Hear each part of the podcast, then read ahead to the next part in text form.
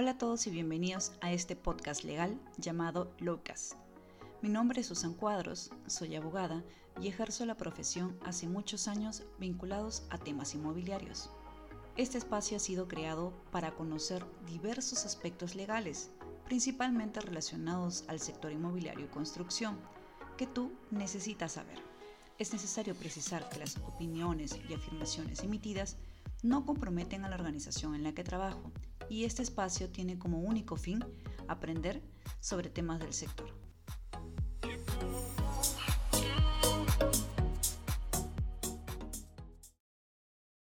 Hola a todos, bienvenidos a otro episodio de Lowcast. En este episodio conversaremos sobre infraestructura pública y para ello tengo una invitada especial. Víctor Cruzado es abogado por la Pontificia Universidad Católica del Perú y mi compañero en el Legal Management Program LATAM a través de la Pontificia Universidad Católica del Paraíso con Thomson Reuters. Él cuenta con más de seis años de experiencia en temas de infraestructura, asociaciones público-privadas, obras por impuesto y Project Finance, y actualmente se desempeña como administrador de contratos en COSAPI, participando en diversos proyectos de infraestructura, como transporte, educación, salud, saneamiento y otros. Bienvenido, Víctor. ¿Qué tal, Susan? Muchas gracias por la invitación y bueno, para compartir acá un poco lo, poco que sé, que sobre esto. Víctor, para dar un poco de contexto a este tema de infraestructura pública, quisiera comentarte que hace poco, más o menos en la quincena de mayo, en el diario Gestión, se publicó una nota donde la Cámara de Comercio Lima brinda información referente a las obras de infraestructura y señala claramente que el país tiene 12 proyectos de infraestructura pública pendientes, lo que significa que hay una ejecución pendiente por más de 6 mil millones de dólares y una extensión de plazos adicionales en un orden de 1.3 años debido al bajo nivel presupuestario de inversión pública y avances menores al 35%. A propósito de esta nota, me asalta la siguiente duda toda infraestructura que hace el Estado se puede considerar obra pública? Eh, sí, mira, no, no, podríamos considerar todo, todo como obra pública, pero sí como infraestructura pública tal vez. ¿Por qué la diferencia? Eh, por el régimen, cómo es que se ejecuta el proyecto. Obra pública son todas las obras que se hacen bajo el ámbito de ley de contrataciones con el Estado. Y como tú bien dices, y, esta nota que, acabas de anotar de la Cámara de Comercio, el desarrollo de infraestructura en el país todavía es un gran reto, de hecho nuestra brecha está todavía bastante alta. Eh, y eso se hace notar en el Plan Nacional de Infraestructura que se publicó el año pasado y donde muestra todos los proyectos que, que se, tienden a, se piensan desarrollar a mediano y largo plazo. Sin embargo, este plan de infraestructura, la falencia que tiene y se ha notado más aún en esta pandemia, es que solamente ve la brecha de infraestructura de acceso, pero no analiza todavía la brecha de infraestructura de calidad. Podríamos entonces afirmar que no solo carecemos de infraestructura en cuanto a calidad, sino también en cantidad.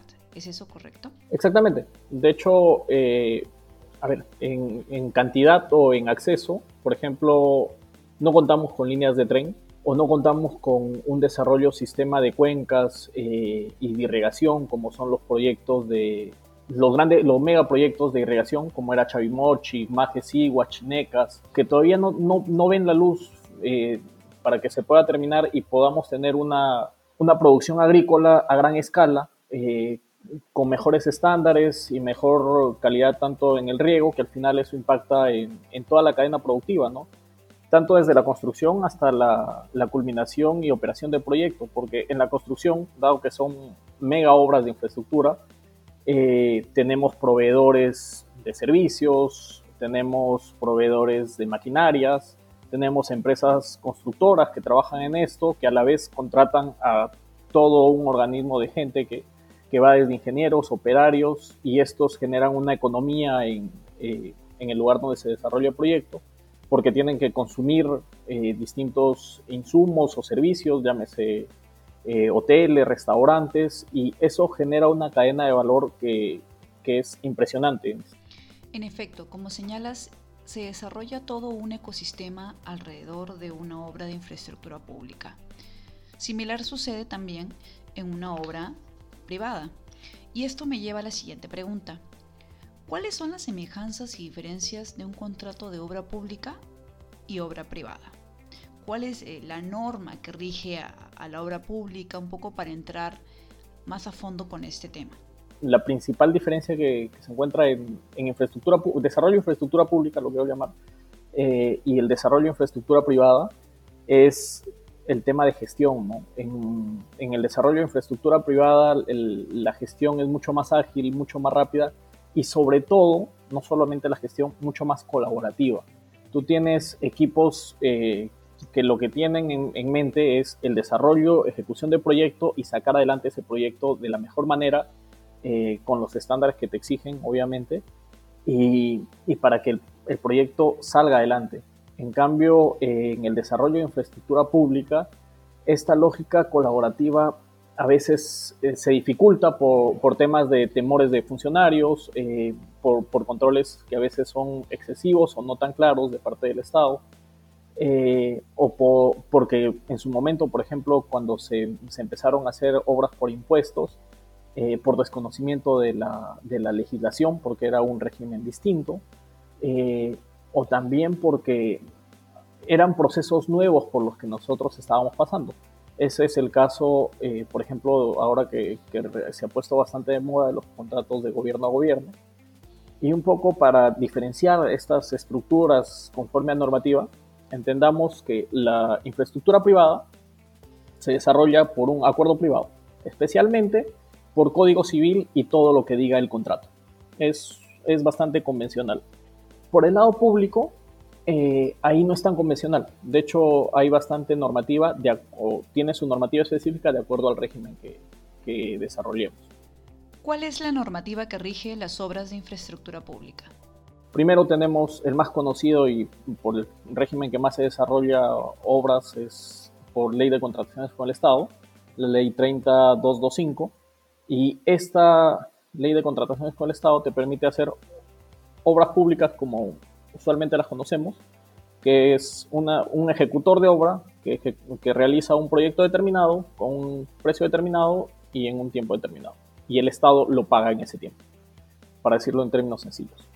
Bajo este régimen, aparte de la obra pública convencional, existen mecanismos que te permiten realizar o desarrollar también obras eh, que ahora se han utilizado bastantes, eh, y se ha hecho, por ejemplo, reconstrucción con cambios, que se ha agrupado varios proyectos para que se desarrolle y lo administre directamente PCM con un organismo adscrito, que es la Autoridad de Reconstrucción con Cambios, pero se hace bajo el régimen de ley de contrataciones con el Estado.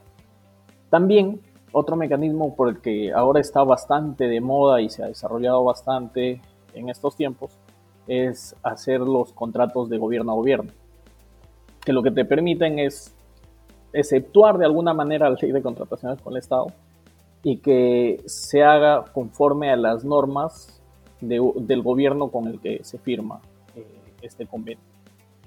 Y bajo estos contratos de gobierno a gobierno, eh, digamos, el, uno de los casos de mayor éxito ha sido eh, la infraestructura de los Juegos Panamericanos. Y ahora que se está promoviendo hacer tanto Chinchero como la carretera central, que son dos, dos proyectos que, que se, quieren ejecutar de esa manera. Cuando mencionas estos contratos de gobierno a gobierno, no me cabe duda que junto a las asociaciones público-privadas, las obras por impuesto, la reconstrucción con cambio, son al fin y al cabo mecanismos que tiene el Estado para promover la inversión privada en obras de infraestructura pública. ¿Podríamos considerar que son lo mismo? ¿Se encuentran bajo el mismo tratamiento normativo? Eh, sí, bueno, son, son, yo creo que a excepción de los acuerdos gobierno a gobierno y reconstrucción con cambios, eh, lo que es ley de contrataciones con el Estado, obras por impuestos, acciones público-privadas y proyectos en activos, son regímenes distintos entre ellos, que cada uno tiene su legislación propia. Y, digamos, eh, tanto reconstrucción con cambios como G2G, para simplificarlo, son mecanismos excepcionales que te permite, que se, te permite hacer dentro de la ley de contrataciones con el Estado. Coméntanos sobre estos mecanismos, por favor.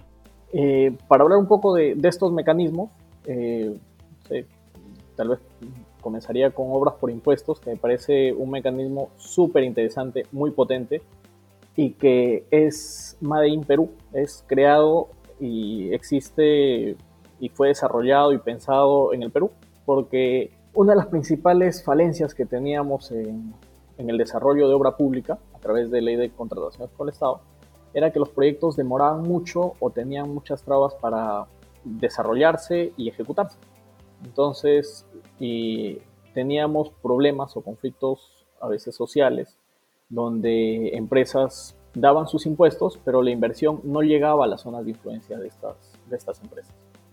Entonces se pensó en un mecanismo en el que se utilicen los impuestos, el impuesto a la renta que generan las empresas, para que en vez de que paguen a SUNAT a fin de año este impuesto a la renta, lo que hagan es busquen un proyecto de inversión pública y digan, oye Estado, yo quiero desarrollar este proyecto que está probablemente van a elegir por, en la zona de influencia de, de sus operaciones y le dicen, en vez de que yo te pague a fin de año mi impuesto a la renta en plata, yo te lo voy a pagar en inversión en este proyecto. Entonces, eh, hay un impacto directo, obviamente, para, para la empresa en, en el tema de responsabilidad social, de imagen. Eh, la población también se ve beneficiada directamente con un proyecto que puede ser de, alto interés y de alto impacto, eh, que no, no, necesariamente puede ser solo infraestructura, que eso es bastante interesante. Hay, hay un, pocos, pero existen ejemplos de proyectos que se han desarrollado en lo que son solo intangibles. Un proyecto de estos es un proyecto de Nestlé, que desarrollaron en Chota justamente para capacitar a madres en tema de nutrición durante la lactancia, que no implica infraestructura, pero es un intangible que también en los cuales también se puede utilizar eh, este mecanismo. Eh, y una de las cosas bastante interesantes del desarrollo de obras por impuestos es que, digamos, esta inversión que se realiza y, eh, como empresa yo ejecuto la inversión, por ejemplo, del proyecto del desarrollo de un puente, ejemplo el puente Chilinas de Arequipa, eh, y el costo del proyecto son 50 millones, por decirlo así, no, no sé el monto exacto, pero la empresa solo tiene que pagar 45 millones eh, de renta y le quedan 5 millones que ha invertido, pero que, que no los puede utilizar. Entonces, ¿qué te permite la ley? Es que tú ese certificado por esos 5 millones lo puedas comercializar o vender en el mercado eh, a otra empresa para que otra empresa coja este papel, digamos, donde dice que se ha pagado 5 millones y, y lo utilice como pago, a, para, como pago de su impuesto a la renta. Es así que, por ejemplo, Siva eh, compró, sus bus, compró una gran cantidad de buses eh, a cargo de Cipreles. O sea, en vez de pagar en efectivo a las empresas que le vendían los buses, lo pagó en, estos papeles que eran los Cipreles que eran los papeles por los que SIVA había construido un proyecto de infraestructura, le habían dado el certificado y estos certificados, en vez de llevarlos a SUNAT para pagar sus impuestos porque no tenía impuestos tan altos, los llevó a las empresas que vendían buses y adquirió buses con estos documentos. O sea, eh, es, creo que una oportunidad bastante, bastante fuerte para, para muchas empresas para que puedan desarrollar infraestructura y ayudar al Estado en esto. ¿no? Y, el otro mecanismo que, yo creo que ha sido manchado indebidamente y bastante eh, golpeado esto, este último tiempo, que son las asociaciones público-privadas, justamente porque habían proyectos aislados, digo yo, en los que sí hubieron o tuvieron conflictos. Sin embargo, si vemos de una manera más global o macro, eh, el desarrollo de infraestructura que se ha dado, los resultados que se ha tenido en lograr desarrollar infraestructura a través de este mecanismo, los premios y reconocimientos internacionales que hemos tenido tanto por financiar y desarrollar infraestructura bajo este mecanismo, creo que son mucho más fuertes que, los problemas que, se hayan podido tener, que como digo, han sido aislados en comparación a todo el macro que se ha podido desarrollar. Nuestra capacidad del Estado para gastar eh, es limitada. Entonces, eh, la forma de, de APPs para es un mecanismo que te permite desarrollar infraestructura de gran envergadura y con un gasto a largo plazo. Como, para decirlo de manera bastante sencilla, es como si se hiciera un proyecto bajo un mecanismo de pago de una, de una tarjeta de crédito, por llamarlo así. Que en obra pública yo tengo que pagar el proyecto en, el plazo que se ejecute el proyecto, y pueden ser una o dos cuotas, si, si vamos con el símil de la tarjeta de crédito. En cambio, en, el, en la asociación público-privada, tú puedes hacer el proyecto y pagarlo en 36 cuotas. Lo que te permite es que tú ejecutes y desarrolles el proyecto en hasta en la cuota 2 o 3 y las demás cuotas del proyecto para, para pagarlo las puedes ir pagando como Estado en, en, largo plazo. Entonces, esto te permite, que tener te permite tener una caja fiscal mucho más solvente para que pueda desarrollar también otros proyectos como Estado, ¿no? Y no, no estreses tu flujo financiero. Efectivamente, Víctor. Estos mecanismos interesantes, por cierto, contribuyen a cerrar la brecha de infraestructura y permiten una participación efectiva del sector privado que genera beneficios a ambos, el Estado y el particular. Lamentablemente el tiempo nos queda corto, por lo que extenderemos esta entrevista a una segunda parte, así que continúen escuchándonos en el siguiente episodio para que sepan más de estos mecanismos de inversión en infraestructura pública.